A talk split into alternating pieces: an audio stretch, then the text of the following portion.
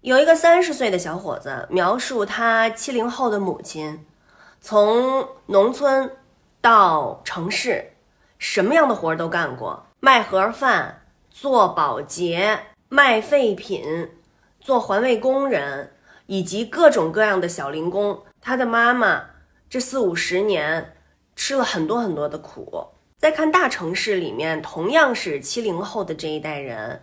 他们有的人的孩子可能都还没上小学呢，他们赶上了我们国家飞速发展的一个大好的时机，而且呢，有很多人能够有机会出国留学，所以你看，同样是一代人，但是呢，生活的经历有着很大很大的不同。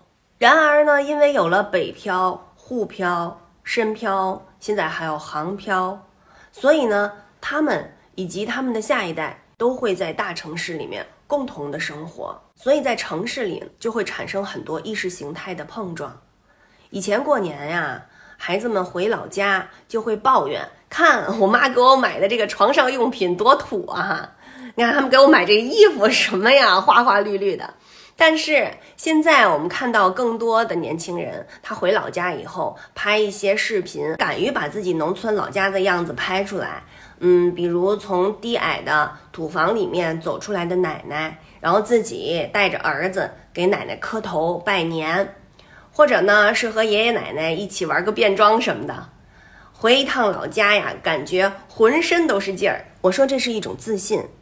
来到大城市，接触到了城市的繁华，接触到了城市的文化，但是与此同时呢，城市的这种苍白和无趣，也跟老家的山水。民风淳朴善良，形成了鲜明的对比。更多的年轻人清楚地意识到，人应该活得真实，人性的灵魂在山水间，在烟火里。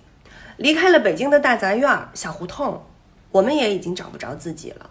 我妈前两天在空空荡荡的街上溜达了一圈，回来就说感觉心里很不舒服。